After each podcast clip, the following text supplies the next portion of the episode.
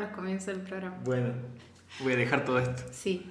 Hola a todas y a todos. Bienvenidos a un programa más de La Noche Boca Arriba, en versión cuarentena, versión grabado desde nuestros hogares.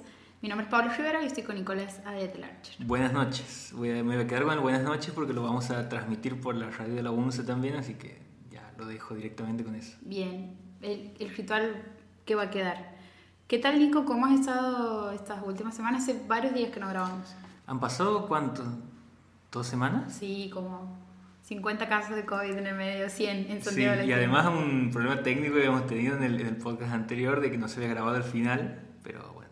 Y, y, además de que estaba grabando con el micrófono de la notebook, así que si se escucha medio raro, esa es la explicación. Si ese podcast para ustedes tenía buen sonido, en este van a estar flipando. Claro. Este, es este va a estar mucho mejor. Claro, con la, el asesoramiento de Joaquín Larcher y, y, micrófono. Y aparte tenemos asistencia técnica también.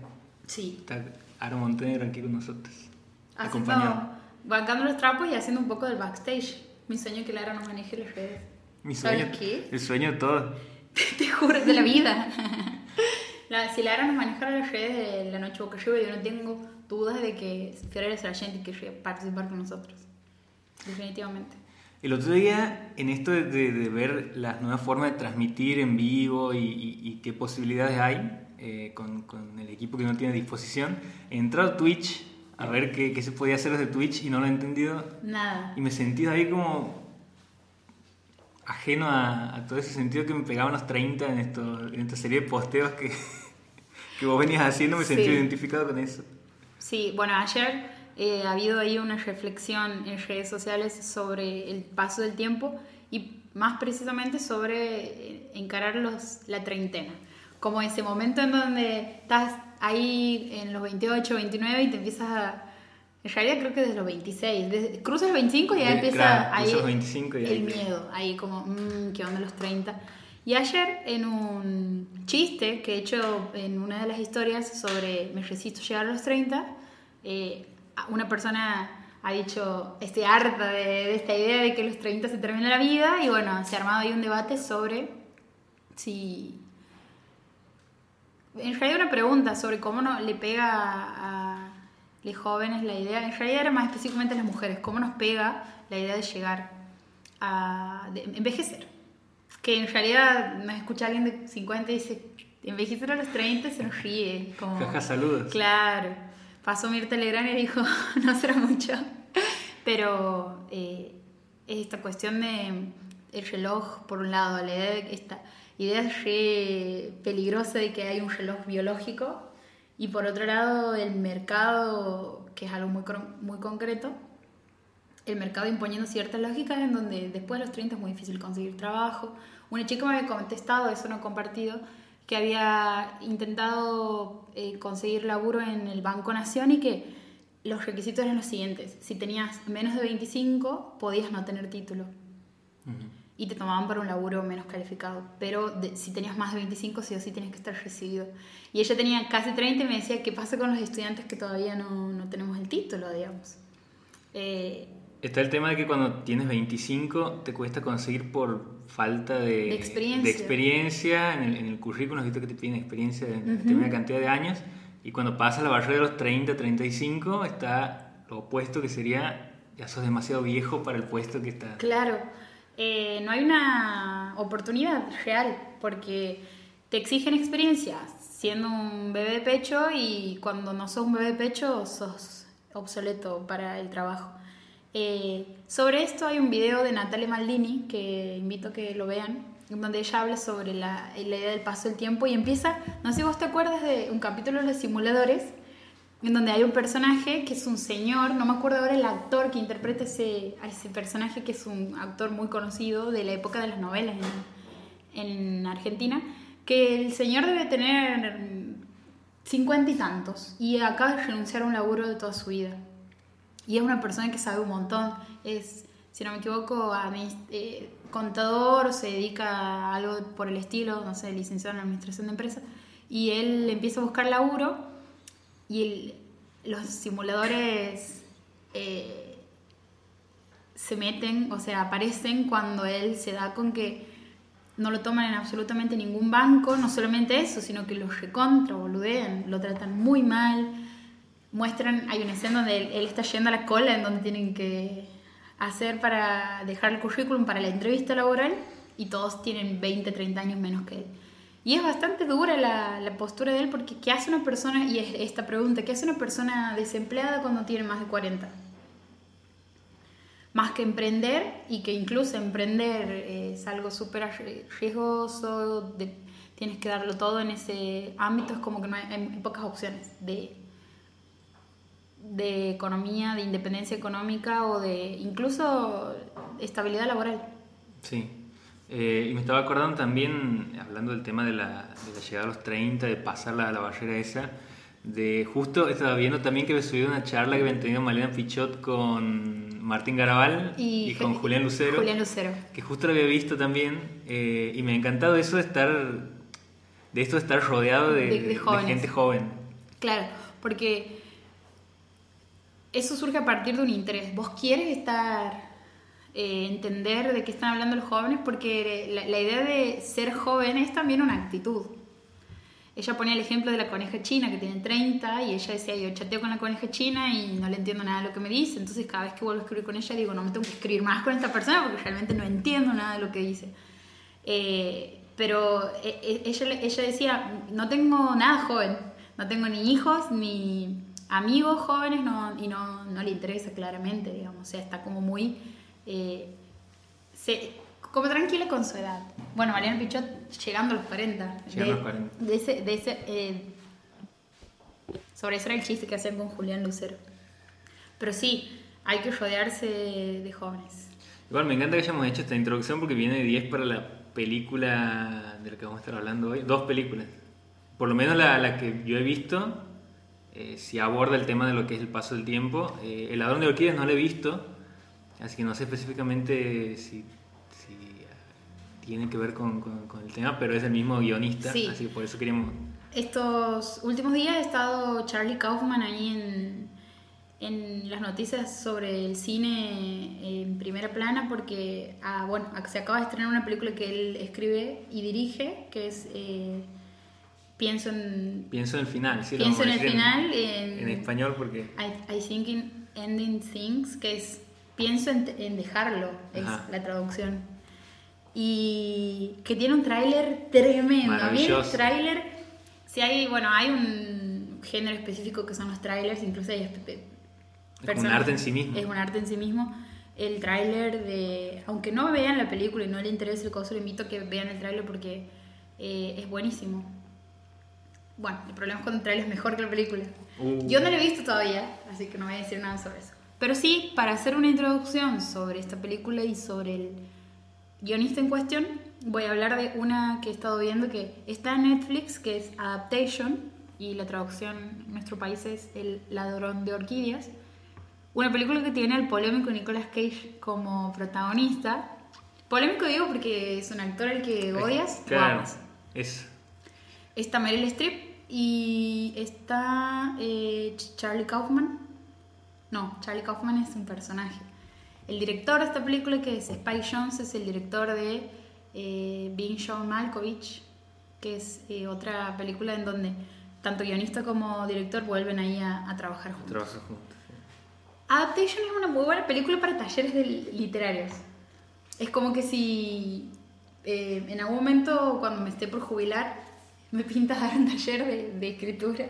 Mira, mira, mira la, la, Cuando me jubile voy a dar talleres de escritura. Cuando me jubile voy a dar talleres de, escritura y voy a dar talleres de escritura en donde una de las consignas sea ver adaptation. Porque esta película es sobre un escritor que es eh, Nicolas Cage, Nicolas Cage, diría Joaquín. Eh, es un director que, es un escritor que está ahí como, es el escritor aquí me van a venir de mí los, los psicoanalistas, pero es un escritor neurótico. Está ahí como todo el tiempo con, con miedo a, a escribir o en todo caso no muy conforme con lo que escribe y está como muy parado sobre qué cosas no quiere escribir, está como muy en contra de la idea de, de las fórmulas en la escritura.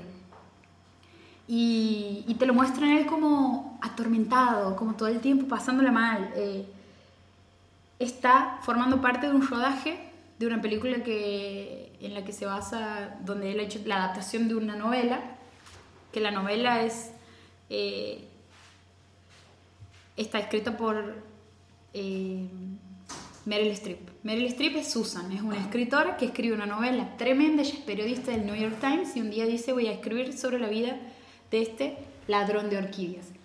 Un tipo que tiene una vida así súper fascinante que vos conoces y dices, ah, no, si no escribo un perfil de esta persona, ¿qué hago? ¿Qué hago con mi vida? ¿Qué hago con mi vida? ¿Qué, qué he estado haciendo? No, tiene, no ha tenido sentido haberle conocido. Bueno, ella escribe una novela sobre su, la vida de este coso, de este ladrón de orquídeas, y se la dan así a la novela a Nicolas Cage para que él la adapte, adapte el guion para una película. Y, la, y toda la película tiene que ver con la idea esta de yo escribo y acabo de leer a alguien que cierra las cosas de una manera en la que nunca antes había. Cuando la admiración te aplasta, digamos. Como él conoce a Meryl Streep y dice, no, no puede ser. No puede ser que esta tipa haya escrito solamente este libro, que haya pegado este hitazo y que ahora no esté escribiendo más. Yo necesito saber cómo he hecho para, para absorber y para eh, captar de esa manera la vida de una persona. Él se obsesiona un poco con ella y al mismo tiempo convive con un hermano mellizo que uno nunca sabe muy bien si es producto de su, imaginación o no. Pero su hermano es la versión que él detesta y que al mismo tiempo quisiera, envidia, porque él escribe sobre, escribe siguiendo fórmulas y escribe con finales muy eh, como rebuscados, eh, con explosiones, con muertes trágicas y, él... Como esos giros de guion que... Sí, a los Hollywood... Claro, hollywoodenses y, y buscando eso, el efecto. El efecto por el efecto mismo. Y bueno, el hermano es lo opuesto, a él le va bien con las mujeres, habla cuando tiene que hablar, no se incomoda cuando tiene una reunión laboral, está muy seguro de su cuerpo, se lleva mejor con la madre. Y, y en cambio él no, él está ahí como todo el tiempo odiando, odiando, odia la pose literaria, odia las eh, reglas para escribir. Y hay una escena muy buena, que por eso digo que le hay que dar en un taller, porque en el momento, harto de sí mismo y de estar trabado con la adaptación de esta novela, eh, decide ir a uno de los talleres de este tipo que en realidad da como una clase magistral del que el hermano adora. Que vendría a ser como la figura de la persona que tiene una receta para escribir.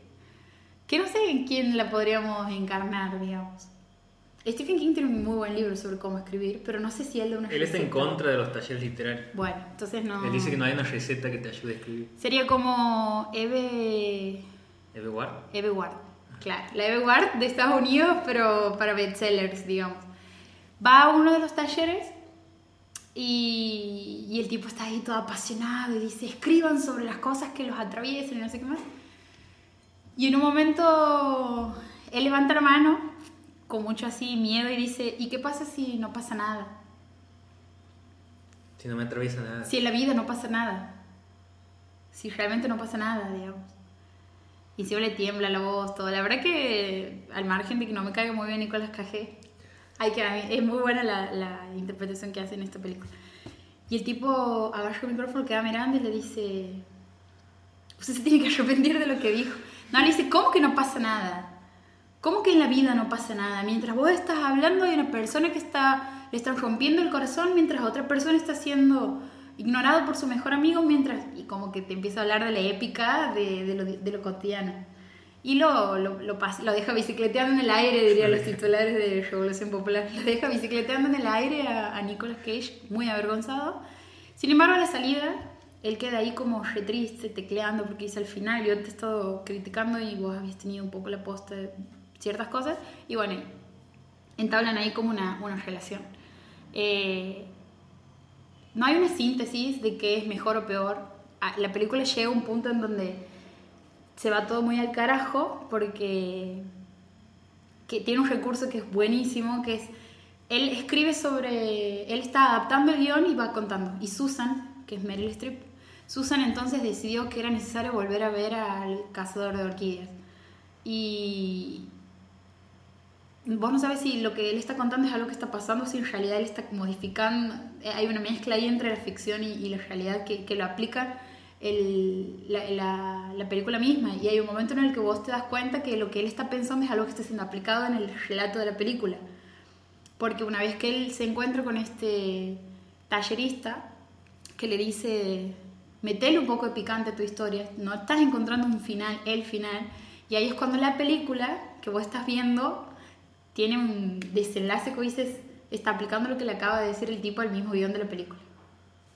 Es como ahí un, que me he hecho acordar, Perdón si algún cinéfilo está escuchando esto y se ofende. Me he hecho acordar a la película Más extraña que la ficción, donde actúa Will Ferrell. No lo he visto. Es una comedia donde él se da cuenta que su vida es, eh, forma parte de un libro que está escribiendo una escritora en otro lugar de la ciudad y cada cosa que pasa es lo que ella está escribiendo. Bueno. O sea, la película es más actual que la donde Orquídea, sí. imagino que pegó una choreada ahí.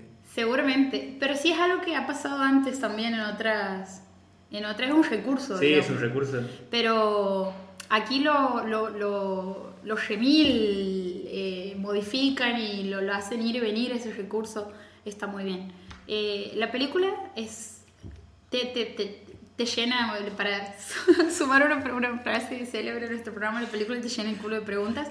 Y si escribes, si sos una persona que escribe, eh, está muy... te interpela un montón. Porque son preguntas que... ¿Es una película que te da ganas de escribir o no? Sí, Sí, porque te hace pensar que con disciplina todo es posible. Esa es. Hemos tirado como, como, cuatro títulos para el, el podcast. No estoy, estaba pensando en la épica de lo cotidiano. Ajá. Bueno, te llena el culo de preguntas, ya lo hemos hecho, así que cuando me jubile voy a dar talleres literarios. Ese es muy bueno.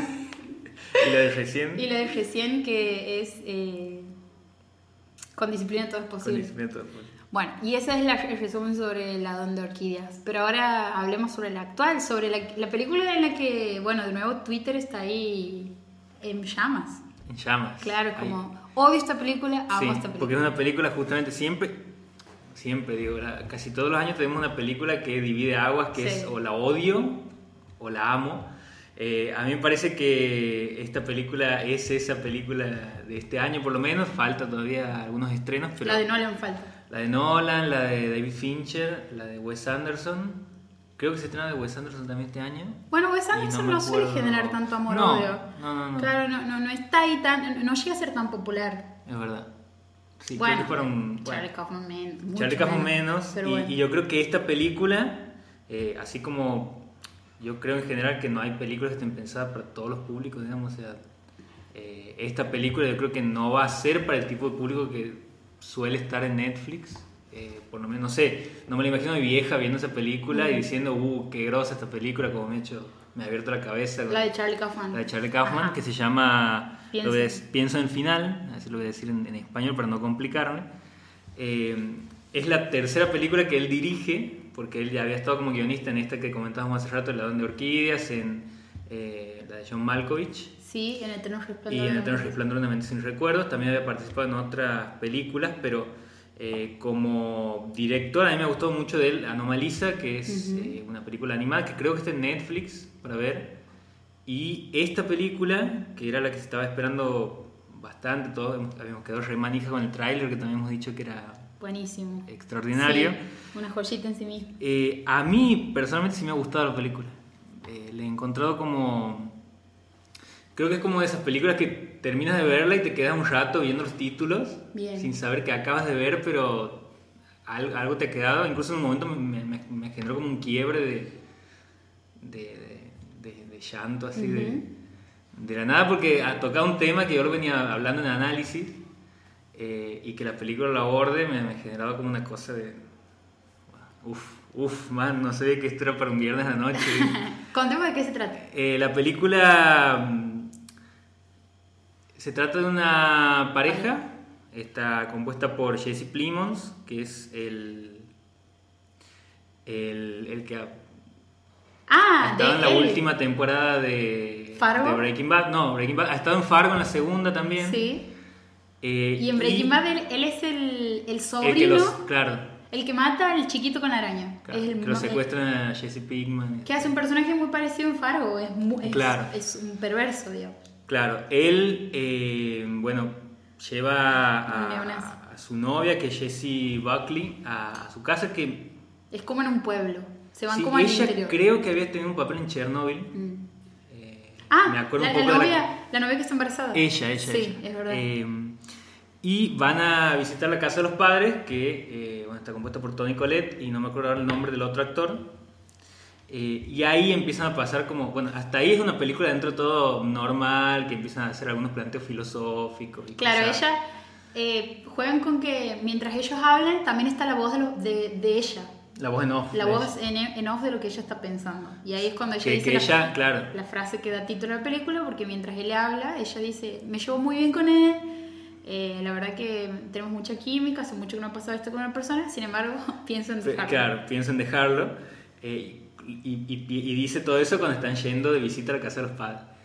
Cuando llegan ahí tienen una escena súper incómoda donde pasan cosas rarísimas como el perro cuando se sacude está un rato largo así sacudiéndose o Tony Colette se ríe eh, de una forma incomodísima, larguísima así también. O incluso cuando ellos llegan, que cuando estacionan el auto en la entrada, ella lo ve por la ventana, los ve, o sea, saben que están ahí y sin embargo entran y pasa como una hora hasta que bajan efectivamente de la, de la escalera y, y, es como que ella todo el tiempo está en la posición de aquí pasa algo, pero sin embargo él está como intentando hacer como si nada pasara, incluso le muestra una parte del granero que tienen ellos, sí. en donde eh, como que tiene toques eh, siniestros no llega a ser terror, es siniestro. claro, es esa cosa, más... la, la, definición de, de, de, lo siniestro de, Stephen King, que es esa cosa de todos los días desconocida, digamos. Sí, él en una nota que salió publicada en Página 2 hace poquito, decía que a él le gustaba fijarse más en, lo, en lo tenebroso que en lo que efectivamente da miedo en una película. En el sentido de que estas cositas así chiquitas planteadas dentro de lo que es el, lo cotidiano, te generan como una cosa más perturbadora que el, que el miedo propiamente dicho. Y... ¿Qué querés decir? Sí, que ah. la entrevista de Julián Lucero con Mariana Pichot, que están por estrenar una serie que se llama Leonor, eh, hablan de esa relación entre el terror y el humor. Claro. Que decía que, bueno, es necesario a veces transformar los miedos y reírse un poco, pero que es algo que está muy acompañado, que de golpe algo que te hace Hay una línea muy fina también que, que, divide, que algo te haga reír un montón es que te asuste.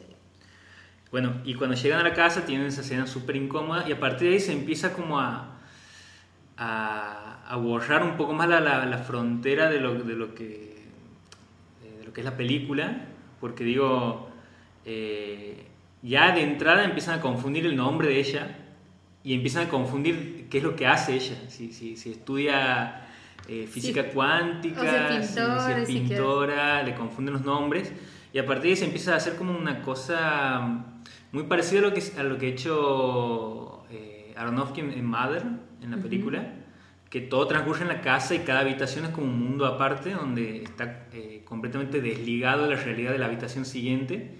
Bueno, se empieza a ver un poco de eso en la película con los padres eh, se ven como un poco más avejentados en, el plano que sigue. Y, después de eso la, la, película entra en un terreno de, de, lo onírico, lo surrealista y lo poético que te lleva por un por una situación donde vos eh, después de salir de la casa los tienes a ellos dos manteniendo todavía una conversación ya empezando a discutir sobre cuestiones como eh, no sé películas o escritores, aparece David Foster aparece eh, Casabets también. Y eh, en esas charlas que mantienen dentro de lo que es el auto, eh, vos ves que, que, esas conversaciones son larguísimas, es una escena súper larga donde ellos van charlando en el auto, que por momentos se hace hipnótica y por momentos tediosa, porque yo creo que ahí se suma un factor adicional que nosotros lo padecemos, que es que tenemos que leer los subtítulos mientras vemos las imágenes. Ahí se me hace que se pierde un poquito de... Y en este tipo de pelis en las que eh, escribe Charlie Kaufman hay muchísimo diálogo. Sí, hay muchísimo. Se nota que, que, en este caso él es el que dirige su propia película y, se nota que es guionista porque le da mucha bola a, las palabras. Eh, y yo creo que ahí juega un, un, factor fundamental esto de que tenemos que prestarle mucha atención a lo que se dice. Eh, y por ahí nos perdemos lo que vamos viendo porque también la película con pequeñas cositas te va comunicando. Entonces eh, estaría bueno ver, verla una segunda vez o una tercera vez ya más relajado sin tener que prestarle tanta atención a, lo que se dice. Y en, cuando la película ingresa a todo ese terreno de lo, de lo onírico, empieza como a ser más errática la, narrativa que mantiene la, película. Eh, y empieza a, a, meterse también con eh, una atmósfera mucho más espesa y oscura, porque si vos ves cuando, bueno, no sé si llegó a esa parte, pero cuando ellos salen a lo que es la, la ruta, todo lo que es el horizonte desaparece, se hace oscuro y ellos están como bajo una luz eh, que parece de teatro. Y la película se pone como un poco más teatral por un momento. Y, y en, ese, en ese punto de la película, todo lo que pasa después tiene como un cierre en el final, es como una explicación que a mí no me ha gustado tanto porque me hubiera gustado que quede más abierto, como, abierto, como suelto, porque a ellos sí creo que se lo podría vincular con lo, con lo que hace David Lynch, que es mm. no darte una explicación de lo, de lo que acabas de ver, sino dejar que vos lo proceses de, la forma que, que consideres que te parezca. Ha caído en la tentación de eh, explicar qué quería hacer. No solamente, no solamente eso, sino que parece que ha pensado en tres finales distintos y los ha metido los tres juntos ahí. Eh, y si cerraba con un, un, pase teatral que mete sobre el final, como también homenajeando una película, yo creo que hubiera sido mucho mejor. Pero en, en, lo que tiene que ver con todo ese trayecto, hay un momento donde él eh, desliza algunas críticas con, con directores como Robert Zemeckis y Ron Howard. ¿A ellos le... ¿Qué dice? No, no, no dice nada específicamente, pero eh, he leído algunos análisis y, y, también ahí te da a entender la película de que Ron hay Howard una... es el que, dirige la última de Star Wars. De Star Wars, la de Han Solo. Sí. Eh, que habíamos hablado una vez de él, de, de, que un director que hace las cosas bien, pero... Es, es muy ordenado, está muy... Claro, el sueño del productor. Sí, el sueño del productor. Eh, que él ha sido el director de Una mente brillante, la película que ha ganado un Oscar. Eh, hay un momento ahí de, como medio satírico sobre Una mente brillante. Y eh, hay una crítica a cómo se plantea el amor desde esas películas. Por ejemplo, en la película de Una mente brillante hay una cosa muy edulcorada y muy melosa de lo que es el amor, el concepto de amor eh, y él, desde su película, eh, Charlie Kaufman, te plantea el amor también es esto, digamos, esta cosa eh, oscura, depresiva, este trayecto. Y sin ninguna certeza. Sin ninguna certeza de nada, este camino donde no vemos un horizonte de nada que vamos. Claro, porque la contradicción está puesta en, los primeros minutos y ella dice: está todo bien con este chabón, sin embargo lo quiero dejar y en ningún momento te plantea una idea de desamor, no, al contrario, digamos, es como... Claro. Siento que no vamos a, no vamos a ningún lado, dice. Bueno, muy actual.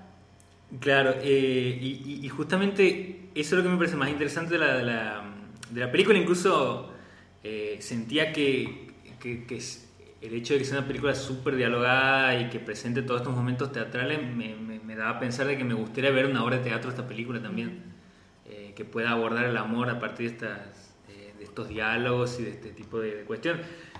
No, no, no voy a spoilear la película porque sería más interesante después, después ver qué es lo que te deja la película que has entendido. Pero si ha pasado de que en un grupo donde hay varias personas que, que hemos seguido lo que es la, la, trayectoria de Charlie Kaufman, ha habido una persona que se ha dormido en la película que no le ha gustado para nada lo que he visto y otras personas que sí hemos estado a favor. Entonces, yo creo que no depende de si sos seguidor o no de la trayectoria de Charlie Kaufman, porque capaz que la sigues y lo mismo no te gusta la película, eh, cómo está resuelta, cómo está planteada, o, qué, qué cosas se nota que él no ha podido, no, no ha sabido dejar de lado al momento de, de, ponerse a dirigir, porque una cosa es lo que vos escribes como guionista y otra cosa es cómo el director lo lleva después a la, a la, pantalla. Digo, eh, Spike Jones sabía entender algunos de los guiones de, claro que... Charlie Kaufman, ahí había como una, una sintonía bastante Spike Jones viendo la película diciendo, ves, por eso tengo que dirigir yo tus guiones. Eh, ves, lo que hace. ves lo que hace no puedes elegir. No te puedes dejar solo en 5 segundos. bueno, eh, obvio que me aparecen esas críticas también de decir, bueno, ¿sabes qué? Quédate como guionista mejor, no, no dirijas nunca más una película. Eh, y ahí sí me parece interesante también eh, ver qué es lo que te deja la película y, qué es lo que vas masticando los, los, días que siguen después, leyendo.